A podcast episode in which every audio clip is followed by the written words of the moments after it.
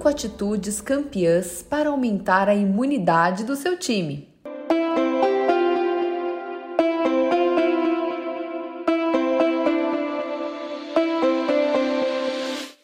Pois é, minha gente, nós passamos aí tanto tempo, né, em casa, e todos nós percebemos na prática que nesses últimos anos a imunidade realmente é fundamental para a nossa sobrevivência.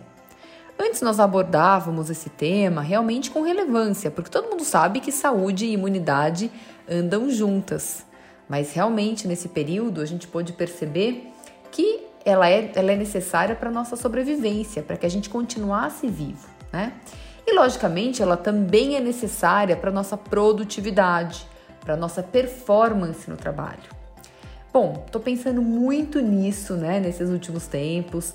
Fiz uma palestra nova sobre o tema e, logicamente, quero compartilhar aqui com vocês algumas dicas bem simples. Mas apesar de simples, essas dicas são muito eficazes, tá? E logicamente eu sempre falo, sempre abordo isso nas aulas, nas palestras, porque não tem como não falar desse assunto, né, gente? E então, quais são as cinco atitudes campeãs para aumentar a nossa imunidade, né, na prática? A dica número um eu abordo a busca do equilíbrio real. Realmente, gente, nós deixamos o nosso lado pessoal totalmente de canto. Minha gente, qual foi a última vez que você lembrou que existe um hobby, que existe lazer na sua vida? Mas eu não tô falando de ficar assistindo televisão o dia inteiro, maratonando série, não é nada disso. É um lazer real, é um hobby real.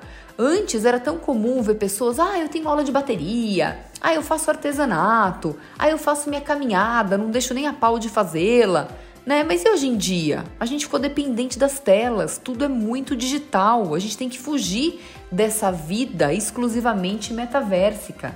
E aí, realmente, quais são as horas do seu dia, de, pelo menos uma hora, né? Que são dedicadas ou que é dedicada a você? E eu menciono aqui, reforço, qual é o seu hobby? A dica número 2 tem a ver com o que você come. É fato, gente.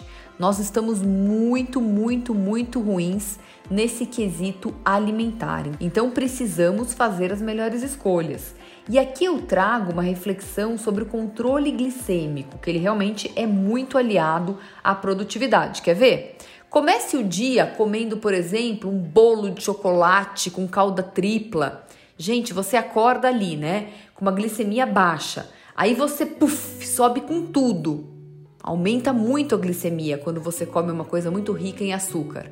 E para descer essa glicemia, ela vai descer muito rápido, porque o açúcar não pode ficar circulante no sangue por muito tempo. E aí entra a insulina em grandes quantidades. Isso é muito ruim, porque você vai cair, você vai ter uma queda glicêmica rápida e com ela a sonolência, a letargia. Então, buscar o equilíbrio no excesso de açúcar é algo totalmente passageiro e, na sequência, virá o quê? Aquela sonolência avassaladora e improdutiva. Então, o café da manhã ele é muito importante. É a primeira oportunidade do seu dia para que você consiga performar com qualidade e com saúde. Dica número 3: manter a postura. Quem aí tá em posição de camarão, olhando para baixo o dia inteiro no computador, no celular? O nosso pescoço não foi feito para olhar para baixo o dia inteiro. A posição neutra que nós chamamos, né, a posição ideal para você ficar a maior parte do tempo é pescoço e queixo em 90 graus. Então, gente, as dores crônicas realmente são grandes males do século, né? Então, como se concentrar ou se manter produtivo sentindo dores? Osteomusculares. É praticamente inviável. Então, coloque seus ombros para trás, coloque a sua tela, a sua tela do computador, né, para cima e quando for mexer no celular também suba as suas mãos de forma que você consiga atingir esse ângulo reto, esse ângulo de 90 graus. Dica número 4 tem a ver com movimento. Antes, a Organização Mundial de Saúde preconizava 30 minutos de atividade física diariamente, compondo 150 minutos por semana. Porém, dois anos de pandemia, todo mundo ali nas telas o tempo todo, 30 minutos ficou pouco. Então, para indivíduos que tem ali um estilo de vida muito parado, pessoas que trabalham em frente a um computador o dia inteiro, por exemplo, né? Essa meta subiu para 300 minutos por semana, uma hora por dia. Minha gente, eu já falo isso há mais de 10 anos. Dica número 5, e para mim a dica mais importante: conquiste o sono reparador. Nas minhas palestras sempre me perguntam, Bianca, mas é muita coisa, por onde eu começo? E sabe qual é a minha resposta?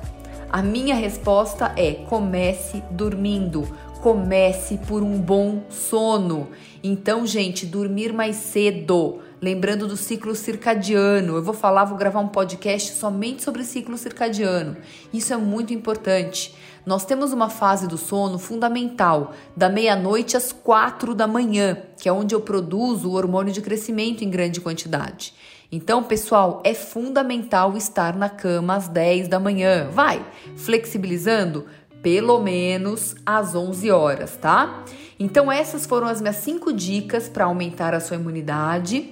E claro, né? O que, que a gente vai precisar? De uma boa dose de otimismo para que a transformação ocorra por meio de novas atitudes. Esse é o meu grande slogan. E aí fica a dica, né? Que tal fazer a sua reflexão agora?